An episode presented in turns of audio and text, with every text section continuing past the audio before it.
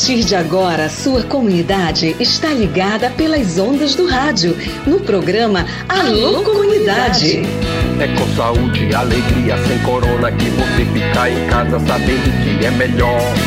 Pra sua saúde, aldeia, comunidade, não viaje pra cidade que aglomera sempre. Uma produção da campanha Com Saúde e Alegria, sem corona. Participação direta dos moradores, de agentes de saúde, das lideranças e dos movimentos sociais. Informação de qualidade voltada para as comunidades e aldeias da região do Baixo Amazonas. Alô, comunidade.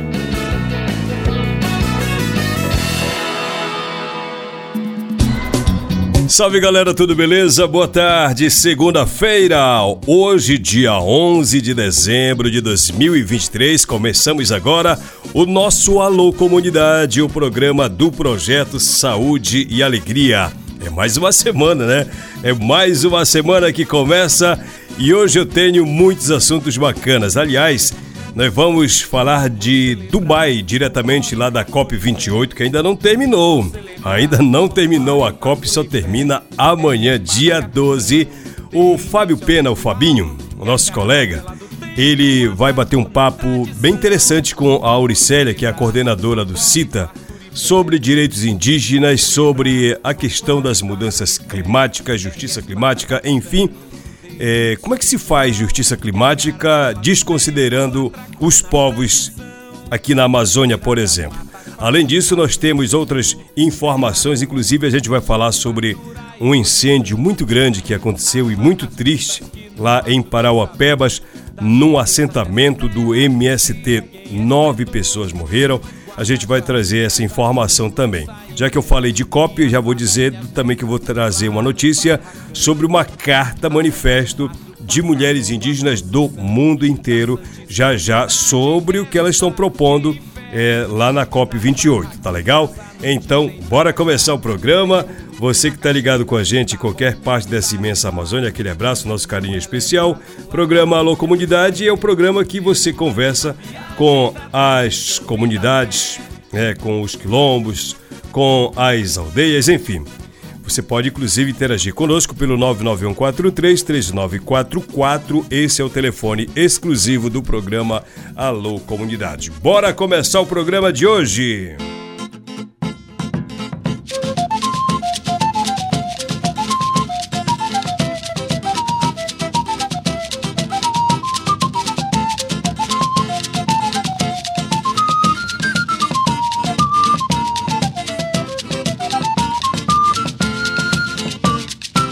Bom, galera, é o seguinte, já que nós estamos falando de COP28 no programa Alô Comunidade, e, e não é hoje o encerramento desse assunto, não.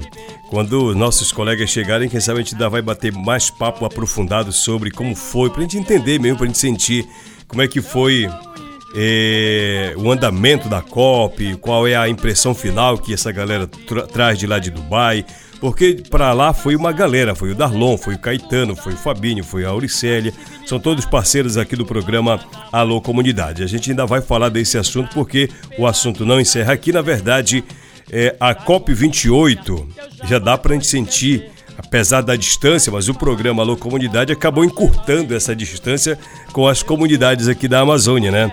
E apesar dessa distância, me parece que a gente já está começando a entender o que realmente é uma COP e como é que a gente vai se preparando para fazer a cobertura e a participação da COP 30 que vai ser agora em 2020, 2024.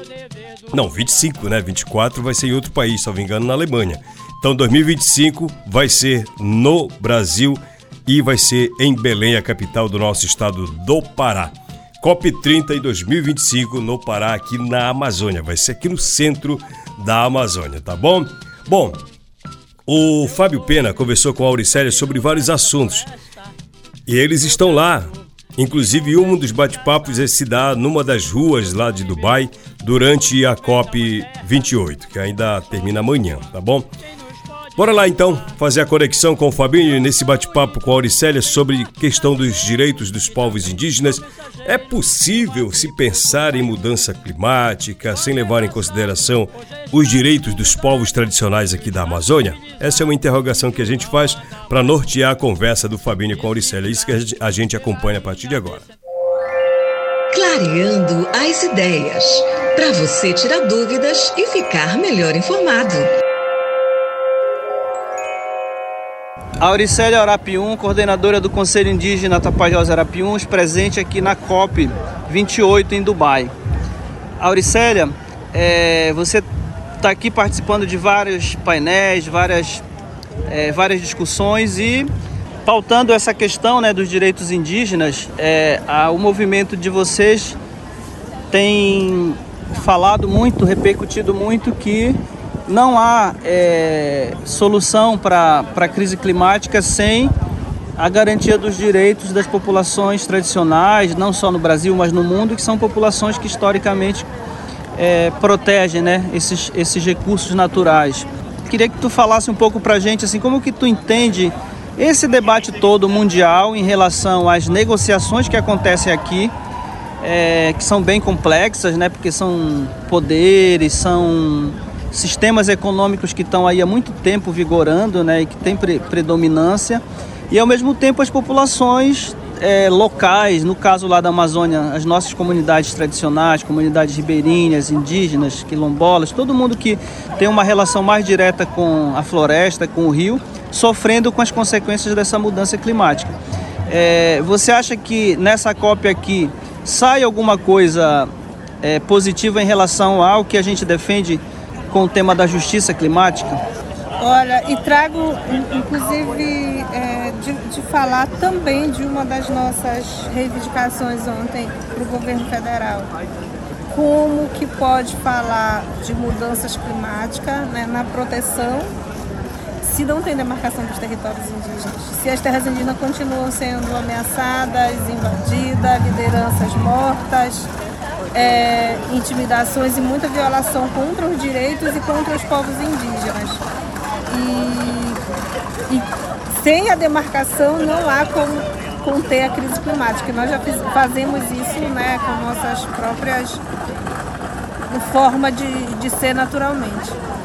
Então, é, estamos discutindo aqui desde o dia 24 né, a nível mundial. Nós tivemos a plataforma dos povos indígenas e populações tradicionais. Em seguida, nós tivemos o cálculo indígenas que continua acontecendo aqui. Então, é, trouxemos essa ampla discussão mundial, mas também trouxemos a realidade dos povos indígenas da Amazônia. Né? Essa, a gente não está vivendo uma mudança climática. Nós estamos vivendo é, as consequências das mudanças climáticas. Né?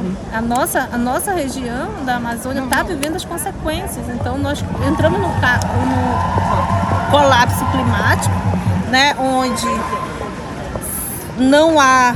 É, a gente não vê é, interesse do governo em, em a, chegar numa COP, num evento mundial, e dizer que o país vai liderar essa esse tema, mas dentro do território não tem apoio nenhum de nenhuma política para atendimento emergencial, não ter uma comissão de crise, né, um comitê de crise para a situação toda que a gente está vivendo. Então, assim, nós, povos indígenas, nós viemos aqui com várias pautas. E uma dessas pautas é a questão que se chama de perdas e danos. Né? O que é perdas e danos, o que é justiça climática, o que é a mitigação. Então, todas essas pautas a gente está é, trazendo para essa COP. É o debate em relação a quem, quem paga a conta né, dessa, dessas perdas e danos que não foram essas populações que provocaram, não é isso? É. Então, é, é isso mesmo. Assim. A, quando eles chegam nesses eventos, né, grandes como esse, o evento das partes, o encontro das partes, né, ou seja, dos estados, dos governos mundiais, nós não participamos das negociações, então eles fazem muitas negociações e dizem que vão investir muita grana e até agora nós não estamos vendo os, os, os estados do mundo, principalmente as potências que mais causam, é, é, mais causaram as mudanças climáticas, de fato, com financiamento é, suficiente para conter a crise. Nós não estamos vendo isso. Quando vem para os governos, a gente não consegue acessar. Não chega de fato na ponta para quem tem que chegar. Então é uma política que deve ser discutida no âmbito mundial, mas ela também deve ser discutida no âmbito é, de cada país, de como é que vai ser feita é, a, gestão dos, a gestão dos recursos que, que chegam.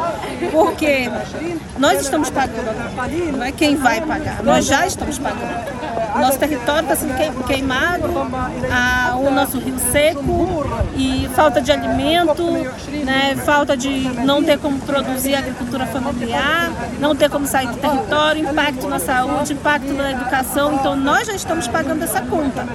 E aqui o nosso, a nossa fala de dizer quem tem que pagar essa conta é quem é que causou tudo isso para nós. E a gente não está vendo o interesse é, dos, da, das partes em realmente se comprometer das partes que mais das, das partes produziram essas mudanças. A, a, a, é, as partes, quando a gente fala as partes, é os, os governos, nações, né? as nações, né, que têm ali suas políticas internas com as grandes multinacionais, porque aqui a gente vê de tudo. Aqui a gente tem ruralista, né? Aqui a gente tem as grandes empreiteiras, as mineradoras, então toda essa gente vem para cá. Quando falava de COP, eu achava que era sociedade civil, governo, vem discutir, mas não, aqui a gente tem uma série de interesses que vem discutir diversos assuntos, inclusive é o momento também deles se encontrarem para fazer ali as suas negociações, inclusive para continuar é, fazendo. Para continuar fazendo, porque é, as soluções que saem daqui, poucas são colocadas em, em, prática, né? E aí a gente vê aí a solução do governo do estado do Pará para a questão da agropecuária, né? E a conversa não termina aqui não. Já queria agradecer de antemão a, a, a participação do Fábio Pena, mas a conversa continua porque é o seguinte: a sensação que a gente tem é que os países que podem fazer alguma coisa para mudar o clima daqui para frente, esses países, a sensação que a gente tem é que eles não querem ceder, entendeu? E quem paga o maior preço por esse clima que está agora numa temperatura elevadíssima são as pessoas que menos contribuem né, para as emissões dos gases que são poluentes e que causam essa quentura desgraçada que a gente está vivendo, né? A conversa com a Auricélia e o Fabinho continua. Bom, continuando nossa conversa, estou aqui com a Auricélia, aqui nos corredores da COP aqui em Dubai. Auricélia, a gente estava conversando sobre a, o desafio de promover a justiça climática, né? Os países mais que mais provocaram a crise climática não estão querendo contribuir para a solução, né? e para pagar as perdas e danos, como você estava falando, que muitos, muitas populações como nós da Amazônia já estamos sofrendo.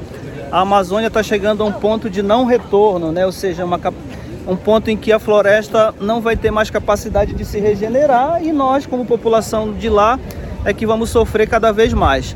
É, e a Amazônia está no centro dessa discussão e Belém está como sede da COP é, 30. E tem toda uma uma mobilização e também, de certa forma, um marketing em torno disso, né? De que o nosso estado está recebendo essa COP porque está fazendo tudo certo e que somos o estado que mais protege. Como que você acha que o Pará, nesse contexto, o nosso estado vai receber essa COP daqui a dois anos, que já é logo, logo ali, né? Nós estamos no segundo mandato do governador Helder Barbalho, que é um, um, um, um ruralista, né? que, que tem, enfim, criações de gado no nosso estado, que é de uma família tradicional, que a família toda está no poder há muito, muito tempo. Então, eu, eu, fico me perguntando como é que ele vai conseguir fazer em dois anos o que eles não conseguiram fazer a vida inteira e que tiveram a oportunidade de fazer isso pelo estado do Pará. E o que não estão fazendo, né? Porque a, o que se, se vê na, na, no discurso é de um Pará que existe na cabeça do governador e que não existe na prática. Eu sou do estado do Pará, eu moro no estado do Pará, eu moro numa região absolutamente abandonada, onde é o corredor da soja, onde é o, o corredor do agronegócio, onde nós sofremos com os impactos diretos da, da, da crise climática, onde é, estamos contaminados pelo mercúrio, onde não temos saúde, onde as escolas estão caindo, onde as, os estudantes estudam no calor para mais de 35 graus. Então não tem como fazer desenvolvimento sem saúde, não tem como fazer desenvolvimento sem educação. E a gente sofre os impactos dessa, de toda essa estrutura que o estado do Pará faz. Eu sou de um território que é totalmente impactado pela, pelas madeireiras, né? E eles, o estado do Pará, continua é, autorizando os planos de manejo madeireiro dentro da região. Então, não há como fazer justiça climática, não há como fazer desenvolvimento sustentável fazendo plano de manejo, inclusive em território de indígenas isolados, como é no caso da, dos, dos OE, lá na nossa região. E um discurso que eu já vi do, do, de uma das pessoas que trabalham no governo do estado é que o estado não pode parar com seu desenvolvimento por conta dos povos indígenas. Então eles vão também, o Helder Barbalho vai no, na contramão de tudo que ele diz. O nosso estado continua liderando o desmatamento no Brasil. É, nós tivemos aqui, Auricélia, uma grande delegação de governadores né, do, do chamado Consórcio da Amazônia, que o, o Helder é o, é o preside, né? E é, muitos desses governadores que estão nesse consórcio, que estão presentes aqui na COP, são inclusive negacionistas da, da crise climática ou defendem um projeto de manter é, a agropecuária, os modelos de produção do jeito como é feito agora, que é um jeito que está na, na vanguarda do atraso, né? Como a gente chama, porque existem outras formas mais modernas de se produzir, produzir mais em menos terra, sem ter que desmatar mais, mas parece que o pessoal não está querendo muito se adaptar, quer manter as coisas como estão. Então, como é que um consórcio da Amazônia chega num evento como esse, né, para propor liderar o tema da questão climática com essa turma que defende isso, não é isso? E, e nem aqui nós, nós estamos sendo ouvidos pelo governo, né? É, por eles, pelos governadores. A gente vê várias falas de governadores assim que, que a gente fica imaginando em que mundo que a pessoa vive com o discurso que tem, né? No caso do, do, estado do Pará, o que eu vejo muito na fala do governador é sobre a questão do, do, do desenvolvimento verde, e esse desenvolvimento verde é justamente o crédito de carbono, né? O, os créditos de carbono, uma construção que é apenas do governo, que eles falam muito no rede jurisdicional, mas aí não consulta, não conversa, não dialoga, não constrói junto. Não está sendo construído junto conosco. E eles sabem que é nós que temos a solução para o que nós estamos vivendo. Nós sempre tivemos povos indígenas, populações tradicionais, nós somos a solução, nós temos a solução e nós queremos ser parte dessa construção e dessa transformação que o mundo está precisando. Porque não é só, só nós que sofremos na Amazônia, que sofremos os impactos do que acontece lá e nas outras regiões do mundo, é o mundo inteiro, é o mundo inteiro que está precisando ser salvo. Então, se a gente não é ouvido pelos governos, se as coisas todas vêm, acontecendo é, da forma que eles pensam, não levando em consideração o que nós pensamos, isso tem muita chance de dar errado. A, a, a COP no Pará, ela só vai dar certo se os povos indígenas, se popula as populações tradicionais estiverem nessa construção. Obrigado, Auricélia. Vamos continuar aqui com mais debates, vamos para outra plenária. Já queria te dizer, viu, Fabinho? Obrigado pela participação. Que quando você chega aqui, quem sabe a gente não faz uma roda de conversa envolvendo todos, ou todos não, mas uma grande maioria das pessoas que viajaram daqui para participar lá em Dubai da COP 28, tá bom? Grande abraço para você, boa viagem de retorno aí de Dubai. O ano de 2023 tem sido de extremos devastadores na região amazônica, onde enchentes, queimadas e uma seca histórica têm impactado a qualidade do ar e a saúde da população, o meio ambiente e até a economia. Moradores relatam problemas para respirar e lotam unidade de saúde. Como se não bastasse a fumaça provocada pelas queimadas, os efeitos do fogo são agravados por uma seca histórica que atinge a região norte. Diante da gravidade dessa situação, a iniciativa interreligiosa pelas florestas tropicais IRI Brasil está iniciando uma nova fase da campanha pelo direito de respirar ar puro que busca conscientizar a população e as autoridades públicas a respeito dos problemas de saúde relacionados às queimadas e à destruição das florestas. Campanha pelo direito de respirar ar puro. Uma iniciativa interreligiosa pelas florestas tropicais IRI Brasil. Por que estamos enfrentando uma seca tão severa? Isso é o resultado da combinação de alguns fatores: o fenômeno El Ninho, o aquecimento elevado da parte norte do Oceano Atlântico, o desmatamento e o aquecimento do planeta. Por isso, nesse momento crítico, é muito importante a colaboração de todos.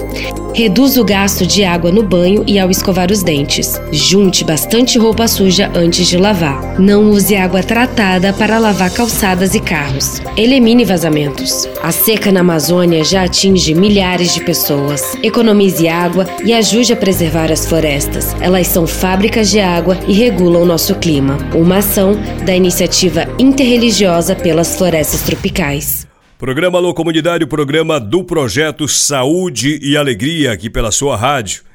É, cumprimento a galera que está ligada com a gente.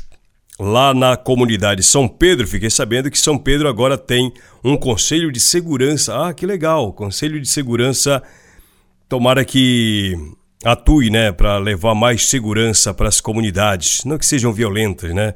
Mas é bom sempre ter a presença do Estado para qualquer situação de necessidade, né?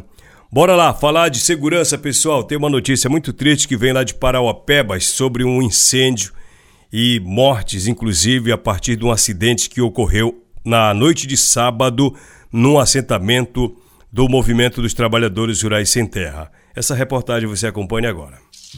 Tem ação nas comunidades? Tem fato para contar? Tem reportagem no ar. Vamos falar de uma tragédia que ocorreu neste fim de semana em um acampamento do Movimento dos Trabalhadores Rurais Sem Terra no município de Parauapebas. Segundo reportagem do jornal O Liberal na internet, uma falha na instalação de internet no acampamento Terra e Liberdade do MST, que é o Movimento dos Trabalhadores Sem Terra, na área de Palmares 2 do município de Parauapebas, no sudeste do Pará, por volta das 8 horas da noite de sábado, resultou na morte de nove pessoas. Entre as vítimas estão seis acampados e três funcionários de uma empresa responsável pela instalação da internet. Além disso, oito pessoas ficaram feridas com queimaduras, mas sete foram liberados até o final da tarde de ontem. Numa coletiva à imprensa na tarde de ontem domingo, o Pablo Neri, da direção nacional do MST, e a Beatriz Luz, da direção estadual em Parauapebas, informaram que, durante a instalação de fiação de sistema de internet por funcionários de uma empresa, a pedido de algumas famílias do acampamento, esse material entrou em contato com a rede de alta tensão. Segundo a reportagem, foi aí que ocorreu uma descarga elétrica que provocou as mortes e o incêndio. No local vivem cerca de mil famílias, mais de 2.500 pessoas. Os dirigentes do MST informaram que pessoas do acampamento relataram que esse serviço começou a ser feito por volta de uma e meia da tarde de domingo. E a última parte estava sendo executada por volta das 20 horas, 8 horas da noite, quando se deu a tragédia. E a reportagem faz até uma observação: os funcionários já se encontravam exaustos a essa hora. A demanda pelo serviço de internet por parte de alguns integrantes ocorre pela necessidade de comunicação com a sociedade no processo de busca de direitos dos trabalhadores rurais, como pontuou a Beatriz e também o Pablo, que são dirigentes do MST. O Pablo disse que os governos estadual, municipal e o governo federal também se prontificaram a auxiliar as famílias com fornecimento de água, de alimento, atendimento médico e serviço funerário a partir da reivindicação do movimento. De acordo com as lideranças do MST, desde abril deste ano, O movimento vem atuando na região de Parauapebas, reivindicando o direito à terra para a produção por parte dos trabalhadores rurais. Assim, em 20 de novembro, mais de mil famílias ocuparam duas fazendas cujas posses são reivindicadas pelo fazendeiro José Miranda, mas consentiram em deixar o local aguardando por uma vistoria na terra pelo INCRA, que é o Instituto Nacional de Colonização e Reforma Agrária e Cadastro dos Trabalhadores Rurais.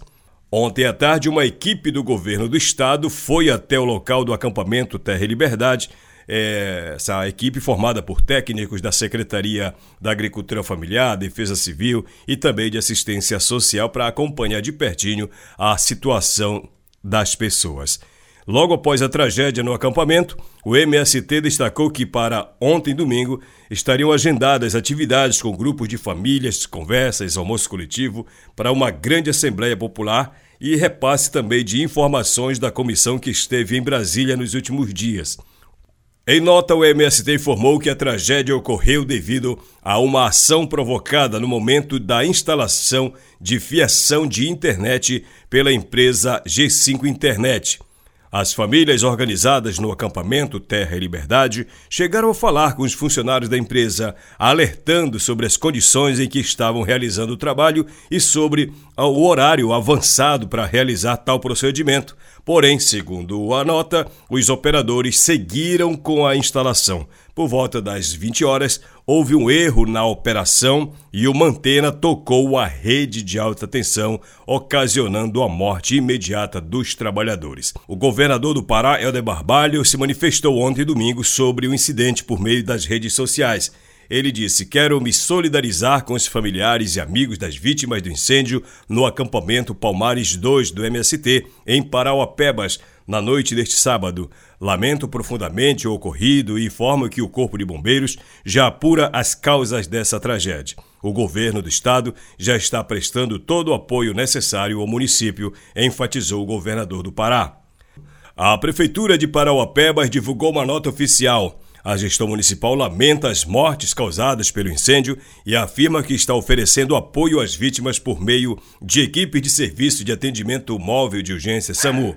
A Câmara de Parauapeba divulgou nota lamentando a tragédia ocorrida no acampamento do movimento dos Trabalhadores Rurais Sem Terra, em Palmares 2, na noite de sábado. O Poder Legislativo Municipal, em nome de seu presidente e demais parlamentares, manifesta seu apoio a todos que perderam familiares e amigos. Neste momento, dedicamos nossas orações e pedimos a Deus que ampare a todos os corações em luto. Essa reportagem é do jornal O Liberal de Belém. Fica aqui no programa Alô Comunidade o nosso registro de solidariedade a todas as vítimas, tanto dos que morreram quanto com os que ficaram feridos. COP28, mulheres indígenas lançam um manifesto pedindo ação global de proteção nos territórios e pelo bem viver. Durante a 28ª Conferência das Partes, a COP28 em Dubai, a Articulação Nacional das Mulheres Indígenas Guerreiras da Ancestralidade lançou o Manifesto pelo Bem Viver e Sem Violência contra as Mulheres Indígenas. O chamado pretende unir mulheres do Brasil e do mundo em um movimento de cura, buscando reflorestar mentes, corações e territórios. A, a, a articulação que avança na construção coletiva a partir da sabedoria herdada de suas ancestrais, destaca a importância das mulheres indígenas como guardiães presentes nas redes, nas ruas e nos diversos territórios, fortalecendo a luta pelo bem viver. O manifesto denuncia os impactos devastadores da indústria do petróleo, desmatamento, garimpo e mineração desenfreada que ameaçam tradições, futuras gerações e a biodiversidade essencial para a vida. Em meio às negociações climáticas em Dubai, o manifesto exige liderança global para proteger riquezas naturais e culturais, transição justa para abandonar combustíveis fósseis, inclusão direta nas mesas de negociação e respeito ao conhecimento tradicional. As mulheres indígenas clamam por medidas concretas, destacando que o Brasil pode ser um exemplo de comprometimento com a justiça ambiental e social e concluem: a hora de agir é agora. Em um trecho do manifesto diz: Nós, mulheres indígenas, convocamos todas as mulheres do Brasil e do mundo para reflorestar mentes, corações e os nossos territórios em um grande movimento de cura. Este chamado é um convite da Articulação Nacional das Mulheres Indígenas Guerreiras da Ancestralidade, que tem avançado na construção coletiva a partir da sabedoria que herdamos das nossas ancestrais. Em outro trecho do manifesto diz: Somos guardiães de uma herança ancestral. Nossos corpos são sagrados e nossos territórios são extensões de nossa identidade. No entanto, vemos o avanço impiedoso da indústria do petróleo e gás, que não só polui nossos ares, água e solos, mas também põe uma sombra tóxica sobre as nossas comunidades. O desmatamento, o garimpo e a mineração desenfreada são como feridas abertas que contaminam nosso sangue, ameaçam nossas tradições, nossas futuras gerações e a sociobiodiversidade que sustenta a vida. É crucial frear o avanço do agronegócio predatório que devasta nossas terras para atender a interesses econômicos de curto prazo. Exigimos que as lideranças políticas globais assumam a responsabilidade de proteger nossas riquezas naturais e culturais. É imperativo que todas as nações, governos, parlamentos, judiciários, corporações e órgãos multilaterais se comprometam na coordenação de esforços com uma transição justa, abandonando a dependência dos combustíveis fósseis e substituindo imediatamente esta energia poluente que desencadeia danos irreparáveis no planeta. Respeitar nosso conhecimento tradicional é essencial para que as sociedades globais aprendam e construam conjuntamente com os povos indígenas as ações necessárias para salvar nosso clima. Além disso, é fundamental que o financiamento climático chegue às comunidades e tenham mecanismos desburocratizados e de acesso direto para fortalecer nossos modos de vida. E concluir. Uma transição justa deve ser ambientalmente sustentável, culturalmente diversa e socialmente justa, respeitando os direitos humanos e conhecimentos dos povos indígenas. A reportagem é do portal medianinja.org. E assim nós vamos terminando o programa de hoje. Um grande abraço, saúde e alegria para todos nós. Tchau, gente. Amanhã é terça-feira. Estarei com você a partir das duas horas da tarde aqui na sua rádio. Tchau, tchau. Programa Alô Comunidade, uma produção do projeto Saúde e Alegria. Campanha com Saúde e Alegria sem Corona. Apoio: Aliança Água Mais Acesso. Fundação Conrad Adenauer. Criança Esperança. Instituto Clima e Sociedade.